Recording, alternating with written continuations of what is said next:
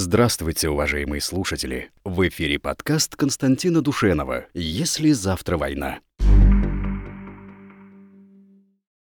Правда ли, что Путин, Путин предъявил Израилю, Израилю ультиматум, а в Сирии российские самолеты начали сбивать израильские беспилотники? По этому поводу а, много разного рода инсинуаций в последние дни. А, есть по этому поводу разные мнения и в израильской прессе, и у нас, а в соцсетях там все бурлит. В общем, а, попробуем разобраться. Есть ли какое-то, так сказать, реальное основание вот под этим бурлением, и действительно, что происходит в Сирии? Вопрос задает Василий. Константин Юрьевич, как развиваются события в Сирии после того, как войска Асада зачистили от Бармалеев южную часть Идлиба? Когда же произойдет окончательная зачистка всей этой мятежной провинции?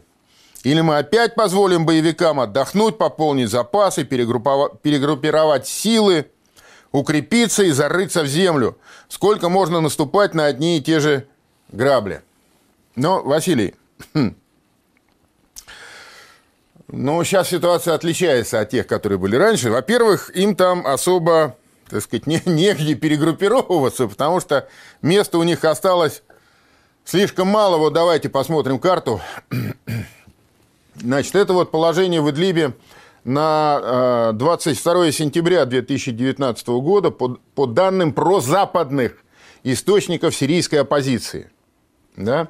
Значит, э, с тех пор фактически ничего не изменилось. Вот за прошедшие 4 дня э, положение остается таким же. Значит, э, чем интересна эта карта? Она интересна тем, что здесь отмечены наблюдательные посты. Турецкие, наши и иранские, которые в Идлибе или вокруг Идлиба находятся. Всего 12 турецких наблюдательных постов, 11 российских и 6 иранских. Вот Э, красные метки – это российские наблюдательные посты. Они расположены по периметру Идлиба. И, как несложно заметить, вот на юге, да, ту часть, вот этот э, латаминский выступ, которую зачистили, они описывают положение, вот эти наблюдательные посты, на тот момент, как, когда еще этот латаминский выступ был в руках Бармалеев. Значит, э, синенькие метки – это турецкие наблюдательные посты. Они практически все расположены внутри Идлиба. Внутри. Вот и наши, и иранские на периферии, то есть на той территории, которую контролирует Асад. А э, наблюдательные посты э, войск Эрдогана, они находятся внутри. Причем это такие наблюдательные посты, это полноценные блокпосты. Там бетонные заграждения, там находятся военнослужащие и тяжелая техника – вот.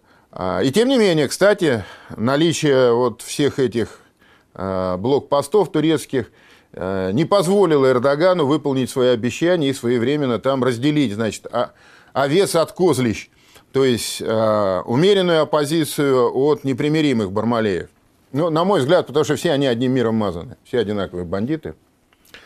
Вот. А оранжевые метки – это иранские наблюдательные посты. Их меньше всего, 6 наблюдательных постов, но тем не менее это говорит о том, что Иран тоже принимает самое непосредственное участие вот, в э, развитии, урегулировании ситуации вокруг Идлиба.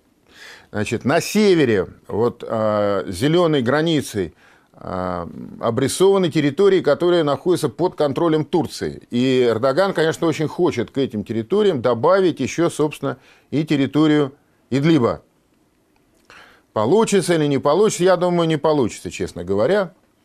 Значит, э, на левом берегу Ефрата, на востоке, территории находятся под контролем курдов, но это вот как бы вопрос уже э, второй, а первый вопрос – который сейчас стоит в Идлибе. Почему, собственно говоря, эм, там опять перешла операция по зачистке провинции в такую вялотекущую фазу. То есть там постреливают, какие-то время от времени э, значит, артиллерийские обстрелы происходят, но э, активных боевых действий не ведется. Дело в том, что э, Эрдоган опять же приезжал к Путину, они опять договаривались, и договорились, наконец, судя по всему, договорились все-таки запустить политический процесс реальный, потому что до этого момента турки, они так делали вид, что значит, они вроде участвуют, но особо э, не хотели. А, а главная задача, которую мы хотим добиться, мы, Асад-то понятно, он хочет просто вернуть себе все под контроль. А у нас немножко другая задача. Мы хотим добиться, чтобы сирийцы между собой договорились и в результате выбрали правительство, которое бы всех устраивало. Ну, хотя бы в минимальной степени. Потому что если там будет находиться у власти кто-то, кто категорически не устраивает значительную часть сирийцев, то мы там будем вечно, так сказать, этого кого-то, будь то Асад или кто-то другой, будем вечно его, так сказать, там защищать от всяких э, разных, значит, террористов, бармалеев, боевиков и так далее.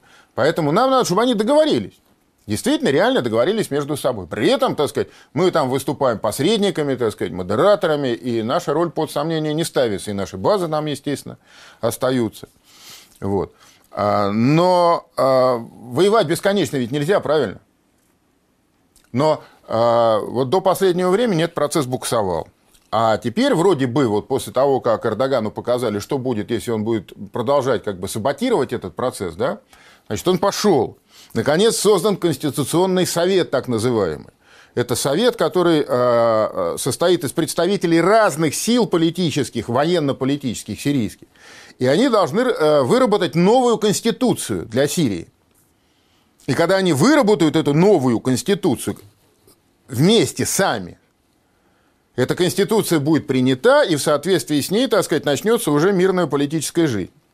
Но при этом а, в Идлибе сохраняются непримиримые группировки, которые вообще ни на какие переговоры не идут, всякие там а, Аль-Каиды, Джабхат Аннусры, Тахрир Аш-Шамы, ну и прочие всякие, так сказать, головорезы. Вот. Их, похоже, все равно будут зачищать. Какое-то время, может быть, сейчас будет пауза, потом произойдет очередной э, всплеск. И так или иначе, я думаю, что вот так вот, так сказать, постепенно, постепенно их все равно додавят. Додавят. Вот. Так что волноваться по поводу того, что они сейчас там перегруппируются, закопаются, я думаю, особо не стоит. Там сейчас ситуация, в общем, прозрачная достаточно и вполне себе, так сказать, контролируемая. Но надо сказать, что в Сирии есть и другие не менее важные новости. И касаются они не только а, самой Сирии, они касаются вообще Ближнего Востока, но Сирия выступает, так сказать, в данном случае главным театром этих новостей. Вот средства массовой информации – израильские газеты, наши, целый ряд газет, арабские соцсети. Значит, на протяжении последней недели бурно обсуждают информацию о том, что вот якобы с 18 по 21 сентября а, наши зенитно-ракетные комплексы С-400 и Су-35 сорвали неоднократные попытки израильской авиации атаковать цели на сирийской территории, что произошло а, серьезное ужесточение российской позиции по этому поводу. Арабские средства массовой информации сообщают, во время последнего визита Натаньяху в Кремль Владимир Путин предъявил еврейскому премьеру ультиматум. Русский президент сказал, что Москва более не намерена терпеть удары израильской авиации по целям на сирийской территории. Вскоре Путин доказал, что он не шутит. 18 и 19 сентября 2019 года Россия заблокировала сирийское воздушное пространство для израильских военно-воздушных сил и сорвала еврейские планы по нанесению авиаударов по целям в районе Латакии. Русские заблокировали воздушное пространство с помощью своих зенитно-ракетных систем С-400 и истребителей Су-35, а также развернули военно-морские корабли с зенитными комплексами вдоль береговой линии Сирии. Кроме того, Россия уполномочила сирийских военных без ограничений применять свою батарею С-300ПМ-2 против израильских истребителей.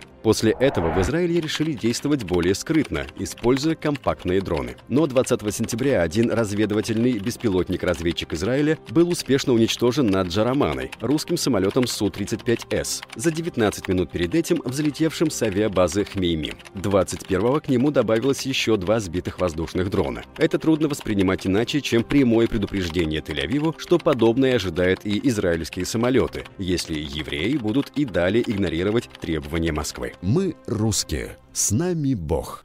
Господи, благослови. Вот э, Джеромана, над которой э, сбили этот беспилотный летательный аппарат, это христианский пригород Дамаска. Там сейчас как бы вот вокруг Дамаска эпицентр всех вот этих самых событий. И, и еще, конечно, там э, в начале этого видеосюжета, когда речь шла о том, что мы э, разместили свои корабли вдоль сирийского побережья, э, показан ракетный крейсер «Москва». Это архивная карта, конечно, сейчас крейсер «Москва» находится в ремонте. Но это не отменяет как бы э, самой сути да, то есть похоже, что действительно а, происходят какие-то изменения. Насколько они радикальные, насколько ужесточилась наша позиция, с точностью сказать невозможно, потому что мы не имеем никаких официальных сообщений на эту тему. Есть только вот многочисленные такие, так сказать, а, размышления и, и догадки. Да, но они не беспочвены. Дело в том, что, в общем, конечно, сейчас очень удобный момент для того, чтобы мы могли ужесточить свои позиции – а, в Израиле прошли очередные внеочередные выборы. И Нетаньяху, он в очень сложной позиции оказывается. У него-то он эти выборы, так сказать, проиграл по сравнению с прошлыми. И хотя все равно ему поручили сейчас вот новое правительство э, составить, но он, у него такая очень неустойчивая политическая позиция. Э, при этом, если он не сумеет э, новое правительство опять создать, то будут объявлены третьи подряд уже выборы, да. А, а если он не станет премьером, то осенью с высокой степенью вероятности против него начнется уголовное преследование. Ну, осень уже наступила, вот в октябре, предполагается. Э, может это произойти, будут, так сказать, запущены уголовные дела против него за коррупцию, то есть у него там личный есть большой интерес. Ну и вот эта вся, так сказать, бурливая среда, она, конечно, такая э, создает условия для того, чтобы Москва, если она этого действительно хочет, да, там, Путин, Кремль, чтобы можно было как бы ужесточить свои позиции в разговорах и переговорах. Получится это, не получится, мы увидим, потому что вот, например, а, сегодня появились а, сообщения как бы противоположной направленности, и в основном пока в соцсетях, да, а, где пишут, что вот все, ближайшие 72 часа, значит, Израиль нанесет удар по Э, э, сирийской территории, по иранским объектам на сирийской территории. Да, договорились, не договорились, сумели, не сумели мы там с Россией наплевать, ждите, в ближайшие 72 часа последует удар. Ну вот посмотрим. Э, через неделю, Бог даст, мы с вами опять встретимся и сможем тогда уже, так сказать, подвести некоторые итоги, как эта ситуация развивается. Ну а пока мы можем только констатировать тот факт, что ситуация в Сирии развивается довольно динамично. И если, говоря о, об Идлибе, там некоторая пауза наступила, и активных действий не ведется, то в ситуации, связанной вот с еврейскими атаками на сирийскую территорию, то, так сказать, происходит очень бурное развитие событий. Будем внимательно за ними наблюдать.